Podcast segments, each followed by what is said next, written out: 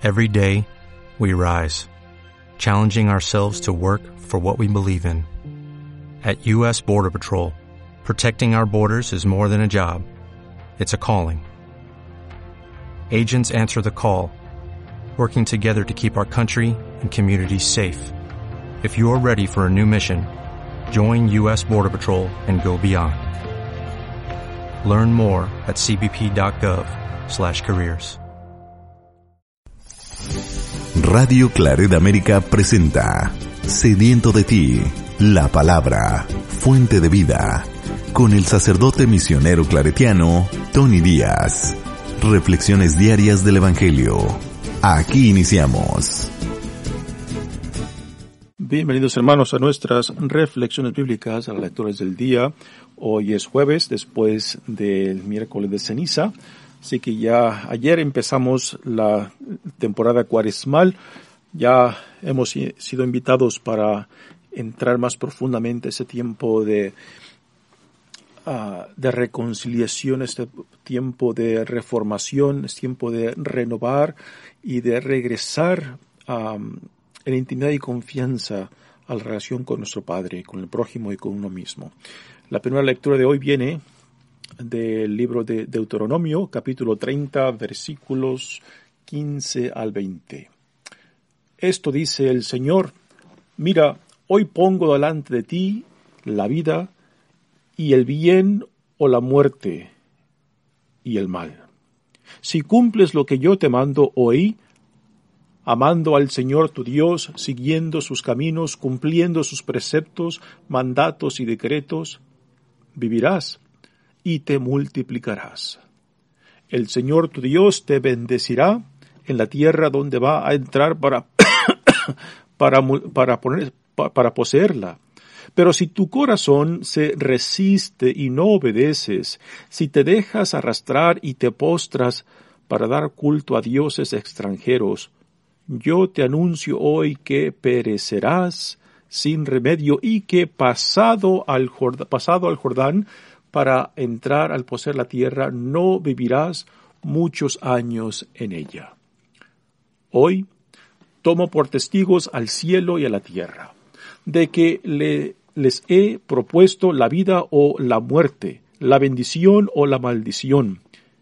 Elige la vida y vivirás, tú y tu descendencia, amando al Señor tu Dios, escuchando su voz, adhiriéndote a Él, pues en eso está tu vida, y el que habit, y el que habites largos años en la tierra que el Señor prometió dar a tus padres, Abraham, Isaac y Jacob. Palabra de Dios. El salmo responsorial es el salmo número uno. El responsorio es, Dichoso el hombre que confía en el Señor. Dichoso el hombre que confía en el Señor. Dichoso el hombre que no se guía por mundanos criterios, que no anda en malos pasos, ni se burla del bueno que, que ama la ley de Dios, y se goza en cumplir a sus mandamientos. Es como un árbol plantado junto al río, que da fruto a su tiempo y nunca se marchita en todo tendrá éxito. En cambio, los malvados serán como la paja barrida por el viento, porque el Señor protege el camino del justo, y al malo sus caminos acaban por perderlo. Dichoso el hombre que confía en el Señor. El Evangelio de hoy viene de Lucas capítulo 9 versículos 22 al 25. En aquel tiempo Jesús dijo a sus discípulos, Es necesario que el Hijo del Hombre sufra mucho, que sea rechazado por los ancianos, los sumos sacerdotes y los escribas, que sea entregado a la muerte y que resucite al tercer día. Luego, dirigiéndose a la multitud, les dijo, Si alguno quiere acompañarme, que no se busque a sí mismo, que tome su cruz de cada día y me siga. Pues el que quiera conservar para sí mismo su vida, la perderá, pero el que la pierda por mi causa, ese la encontrará. En efecto, ¿de qué le sirve al hombre ganar todo el mundo si se pierde a sí mismo o se destruye? Palabra del Señor. Muy bien, hermanos, demos comienzo a nuestra reflexión. Hoy, día jueves, ah, después del miércoles de ceniza, ya hemos entrado a la temporada cuaresmal. Dios y la Iglesia nos invita para regresar a nuestro Padre, para ah, que nos dejemos, como dijo la lectura de ayer, nos dejemos reconciliar. Y esto obviamente es necesario. Eh, tenemos que ah, dejarnos, autorizarnos, tenemos que permitirnos que Dios haga lo que tenga que hacer en nosotros, si es necesario tirar abajo aquello que nos separa, tirar aquello que ah, nos divide, pues que permitir, permitir que Dios pueda hacer esto en nosotros, ¿para qué? Para después reconstruirnos a imagen y semejanza suya, ¿no? A últimas, lo que Dios quiere para nosotros es de que podamos identificarnos ah, con la visión que Dios tiene de nosotros yo, en el fondo esto es la religión, este, es, es identificarnos con la visión que Dios tiene tanto de la creación como de nosotros, ¿no?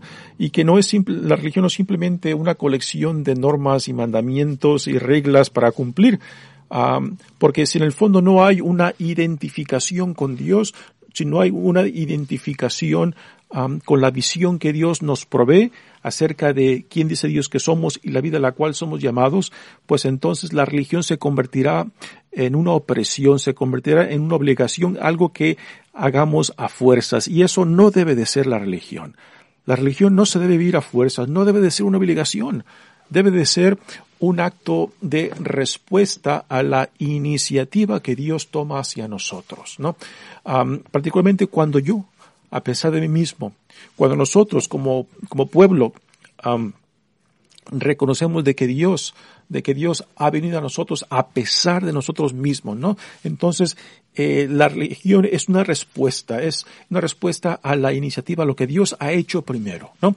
Y cuando se entiende de esta manera la religión, pues la religión no es una obligación, e, es una respuesta, es un sí a Dios, es un, es un, es un acto de, de fe de decir, Sí, Señor, confío en lo que tú nos has revelado, confío en lo que tú nos has dado, confío en tu visión que tú tienes acerca de la creación y también de nosotros como parte de esta creación y que tú buscas de que lleguemos a vivir la plenitud de nuestra vida.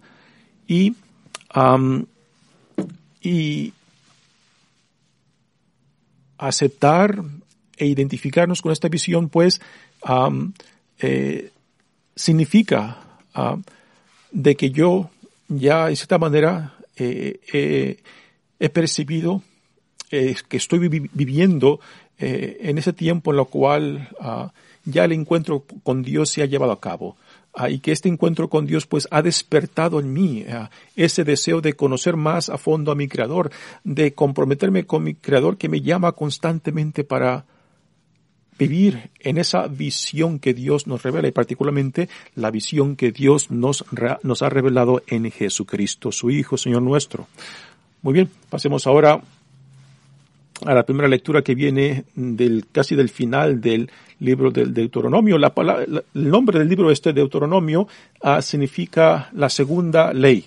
Deu, dos, nomino, uh, nomina es eh, eh, significa ley, es, la, segunda ley, eh, porque en este libro de Deuteronomio, pues prácticamente es un resumen, resumen de todo lo que ha venido previo a este, en, en, el Antiguo Testamento, eh, donde Moisés ah, hace un resumen prácticamente de todo lo que se ha vivido ya antes, todo lo que se ha dicho antes, y, en este libro de Deuteronomio Moisés está resumiendo todo lo que Dios ya ha hecho y las promesas, eh, las bendiciones como las maldiciones cuando nosotros no, ah, no seguimos o rechazamos la alianza a la cual Dios nos ha llamado. Así que en este capítulo 30 del libro de Deuteronomio, uh, Moisés ya casi acerca de su muerte, pues está poniendo en lo más claro posible el significado de la alianza de, Israel con su Dios y de Dios con su pueblo. que Dios nos ofrece la vida o la muerte. La vida si aceptamos, nos identificamos y hacemos nuestra la alianza que Dios nos ha, nos, la alianza a la cual Dios nos ha llamado, de ser un pueblo correcto, un pueblo recto, un pueblo santo, un pueblo digno de esta vida que Dios nos ha dado. Y que Dios, por su parte, se compromete a caminar con nosotros, a socorrernos, a fortalecernos y también a sacudirnos cuando sea necesario, ¿no? Y, y, aquí en esta, en estas, estos versos de casi del final del libro de Deuteronomio, pues prácticamente Moisés ya se está preparando para su muerte y quiere asegurarse de que el pueblo que ha, venido guiando desde eh, la salida de Egipto hacia la tierra prometida, pues de que no pierda de vista, de que no ignore, de que no rechace la alianza a la cual fueron llamados. Dice, mira, hoy pongo delante de ti la vida y el bien, o la muerte y el mal. Si cumples lo que yo te mando hoy, amando al Señor tu, tu Dios, siguiendo sus caminos, cumpliendo sus preceptos, mandatos y decretos, vivirás y te multiplicarás. la ley los mandamientos, pues son una expresión ah, de esa alianza. Y repito, este, la alianza a la cual Dios ha llamado al pueblo de Israel no es algo, no, no, no fue algo forzado. Eh, porque estuvo, está fundado sobre la experiencia del pueblo este que vivía en esclavitud y que ahora este, ha sido liberado y ahora se encamina hacia la tierra prometida. Así que en el fondo es una experiencia de liberación, es una experiencia de estar ah, libre de la opresión y todo aquello que te separa de ti mismo y de tu Dios, ¿no?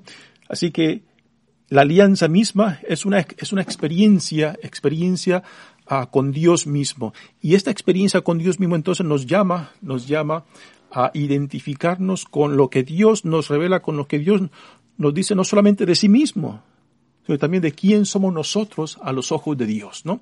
Así que eh, el cumplir los mandamientos, las leyes, ah, están fundados en una experiencia fundamental de liberación, ya sea liberación actual o o simbólica de algo que me separa, de algo que me esclaviza, de algo que me roba de mi dignidad e identidad, ¿no? Y que cuando uno ha tenido esta experiencia de saberse liberado, de saberse lavado, este, salvado, de saberse sanado, pues de esa experiencia ah, nace ah, el deseo de identificarnos y hacer nuestra la visión que Dios nos da en ese encuentro con Él.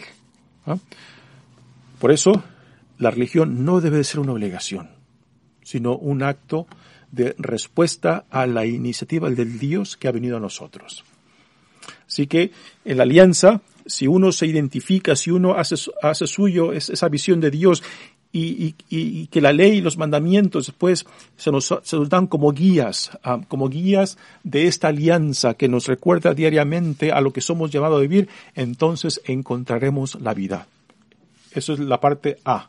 La parte B es de que si rechazamos, si rechazamos el llamado que Dios nos da, si rechazamos la alianza que hemos pactado con Dios, si rechazamos la visión que Dios nos da, y no cumplimos esta alianza y rechazamos las leyes y mandamientos, mandamientos que son expresión de esta alianza, pues entonces encontraremos la muerte. Eh, el sí a Dios es vida, el no a Dios es muerte. Este, en resumen, es la conclusión que Moisés le da al pueblo de Israel, que está encaminándose a la tierra prometida. El Señor tu Dios te bendecirá y en la tierra donde vas a entrar para poseerla. fruto de la fidelidad, fruto de la identificación con la visión de la alianza, pues es de, es el, es de que el pueblo se multiplicará, que crecerá, que producirá este retoños, son símbolos de naturaleza. Entonces, es, esto que Moisés dice de que ustedes verán la bendición en la multiplicación del pueblo, en el crecimiento del pueblo. Verán la bendición uh, en de que el pueblo prosperará, ¿no? Y estos serán símbolos de que Dios los está bendiciendo y protegiendo. Pero si tu corazón, dice, se resiste y no obedeces, uh, si te dejas arrastrar y te postras para dar culto a dioses extranjeros, yo te anuncio hoy que perecerás sin remedio y que pasado el Jordán, para entrar a poseer la tierra, no vivirás muchos años en ella. Dios ha prometido esta tierra eh, como herencia, pero que si no son fieles a esta alianza, a, esta visión que Dios les provee al pueblo de Israel, pues entonces el negar su propia identidad, el negar esta propia visión, el negar al Dios que se las provee, pues entonces será la muerte misma de este pueblo.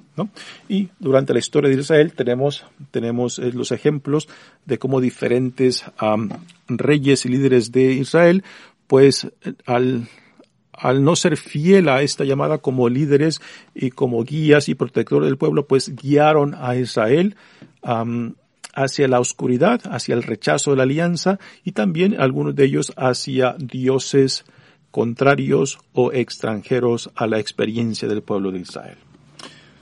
Hoy tomo por testigos al cielo y la tierra, lo cual son, palabras ah, muy comunes cuando se hacían alianzas, cuando se hacían promesas. ¿ah? Y aquí Dios dice eso, tomo como testigos a la tierra y al cielo ah, de lo que Dios propone. La vida o la muerte, la bendición o la maldición. Elige la vida y vivirás y tú y tu descendencia, amando al Señor tu Dios, escuchando su voz, adquiriéndote a Él, que es, pues es, pues en, en eso está tu vida, y el que habites largos años en la tierra, que el Señor prometió dar a tus padres Abraham, Isaac y Jacob. Esta es una fórmula que se utiliza mucho uh, y aquí lo que vemos es la continuidad de generación en generación. Aquí este, el concepto de la resurrección aún no está presente. Por eso el judaísmo, previo al concepto de la resurrección, que veremos en el judaísmo mucho más después, eh, ellos veían la eternidad por medio de la procreación, veían la eternidad por medio del crecimiento del pueblo de generación en generación y en eso se manifestaba la eternidad, por eso la gran necesidad de recordar a las generaciones posteriores de que no olvidaran quiénes, eran, de dónde este, Dios los había sacado y a qué los llamó, porque en esa continuidad de generación en generación, pues ahí se manifestaría la promesa que Dios ha hecho. Ahí se llevará a cabo eh, la, vida eterna en la continuación de generación en generación. ¿eh? Bueno, pasemos ahora al, bueno, al, Evangelio de hoy que viene de Lucas capítulo 9 versículos 22 al 25. Es un Evangelio muy corto, pero es un contenido muy denso, un contenido ah, con ah, mucho que desempacar. Dice, en aquel tiempo Jesús dijo a sus discípulos, es necesario que el Hijo del Hombre sufra mucho, que sea rechazado por los ancianos, los sumos sacerdotes y los escribas, que sea entregado a la muerte y que resucite al tercer día.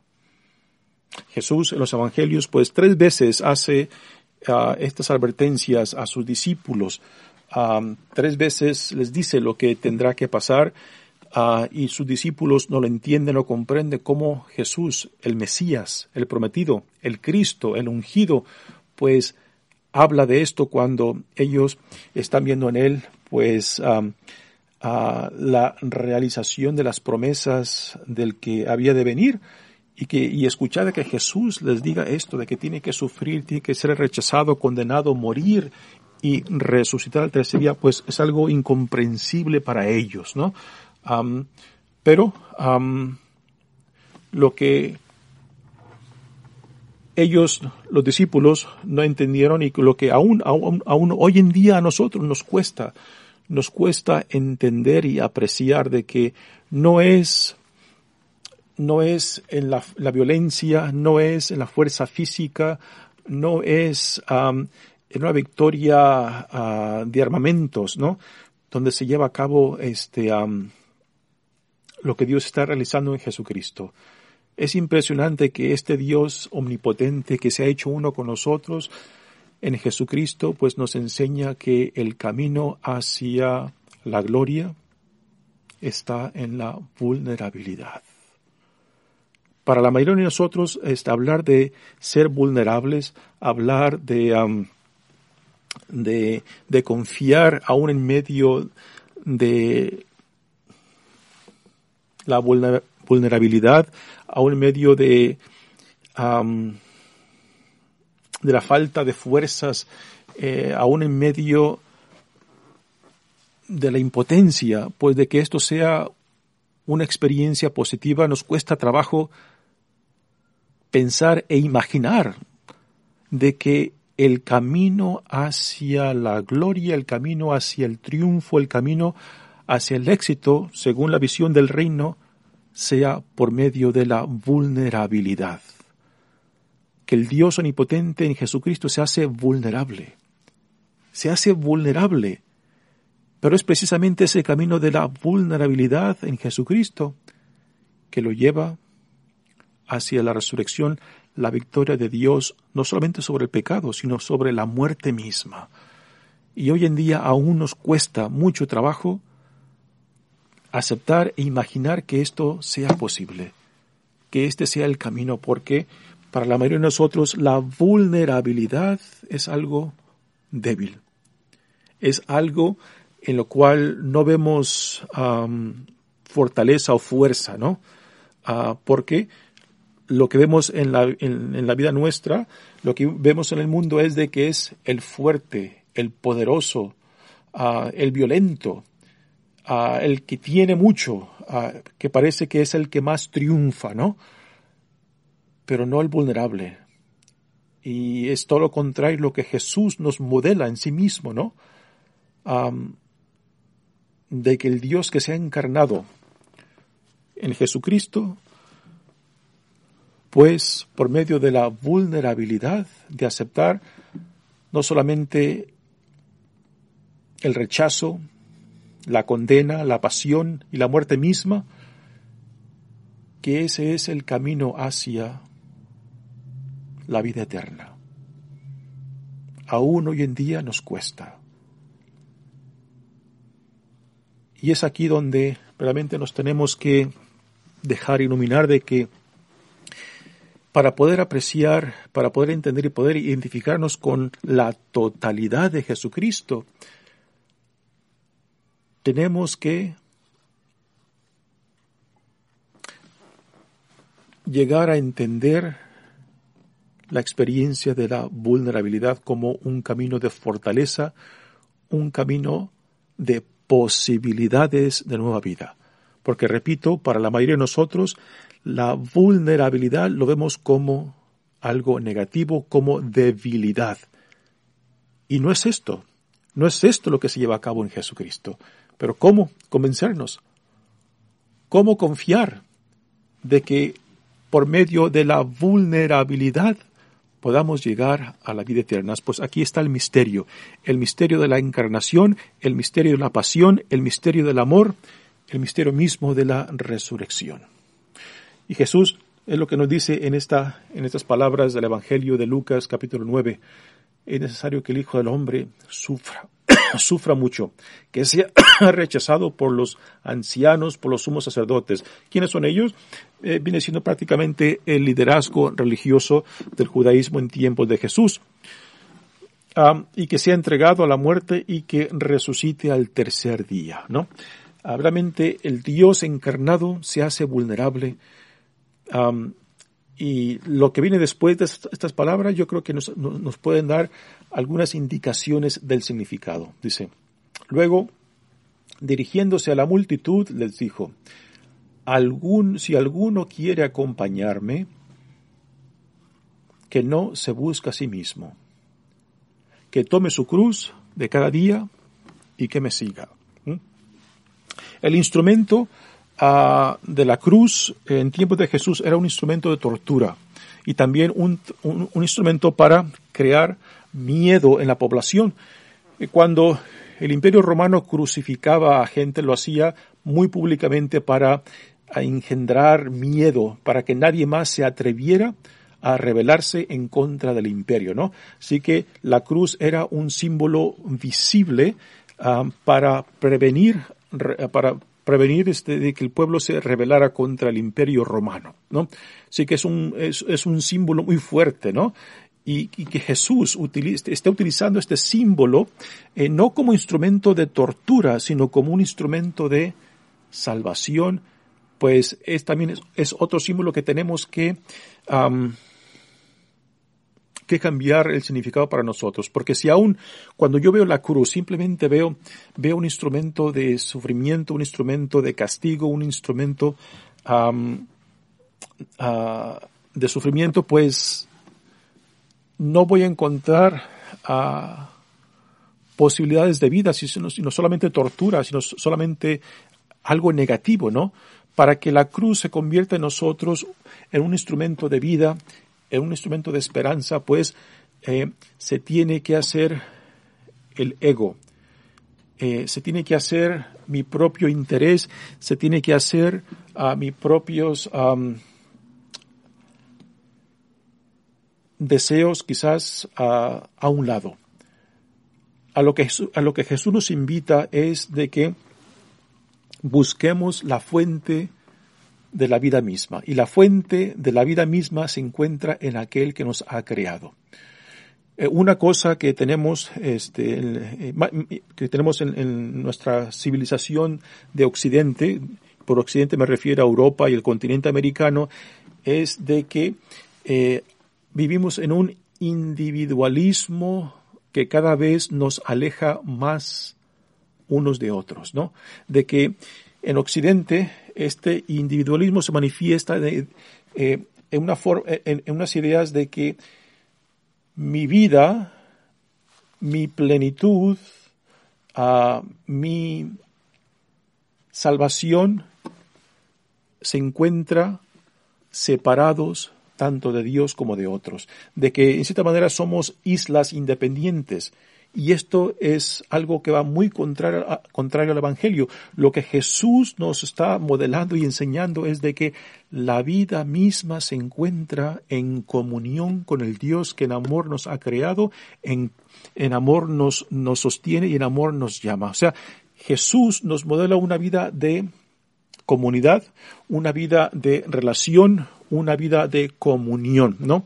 Y, esto va muy en contra del individualismo que tanto defendemos en nuestra cultura, que pensamos de que mi vida solamente la encontraré separados de otros, ¿no?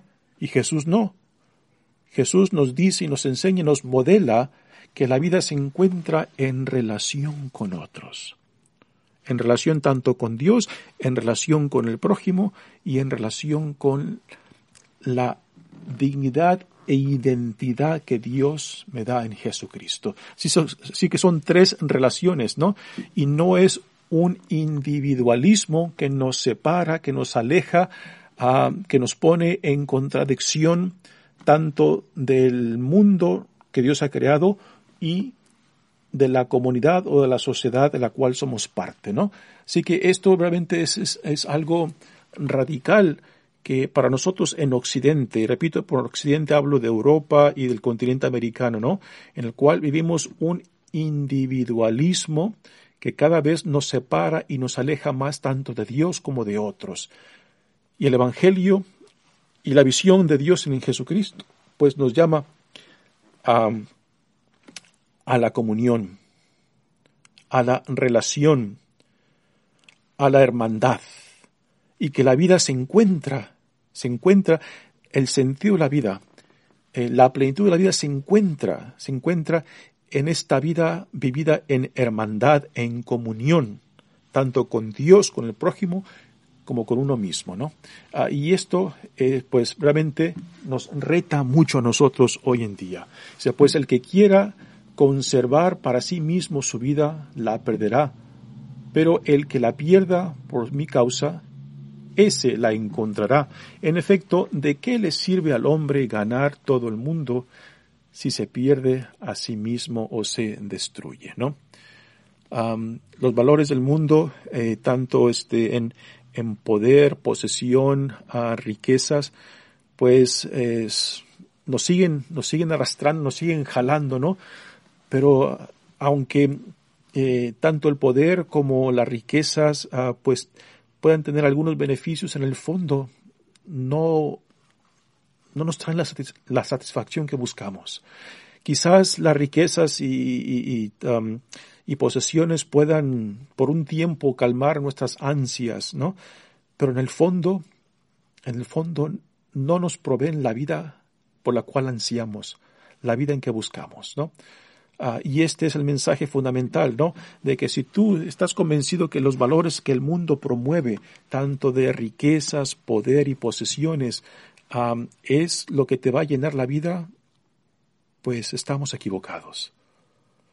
Jesús, en vez de decirnos que busquemos las riquezas materiales ah, o que busquemos el poder, el poder opresivo, eh, todo lo contrario, Jesús nos invita a la hermandad, a la comunión, a la relación de amor, misericordia, compasión y justicia. Un mensaje que aún nos cuesta mucho hoy en día, pero para poder no solamente entenderlo, apreciarlo y hacerlo nuestro, yo creo que se tiene que llevar a cabo ese encuentro con el Dios vivo en lo cual, en lo cual es Dios quien hace posible abrirnos el corazón, abrirnos los ojos para poder entender, apreciar esta visión del reino y nosotros para querer identificarnos con ella y hacerlo nuestra, ¿no?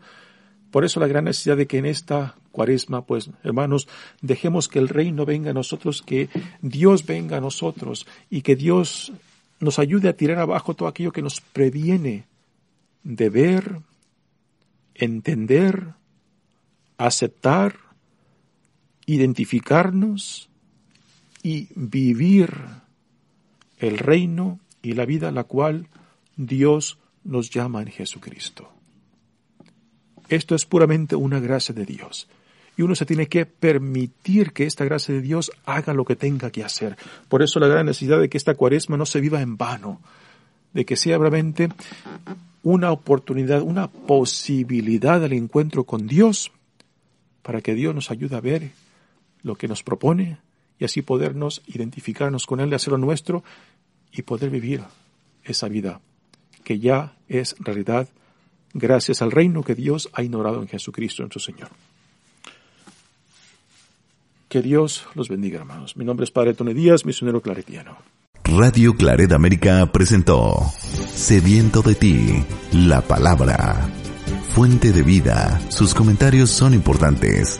Contáctenos en radioclaredamerica.gmail.com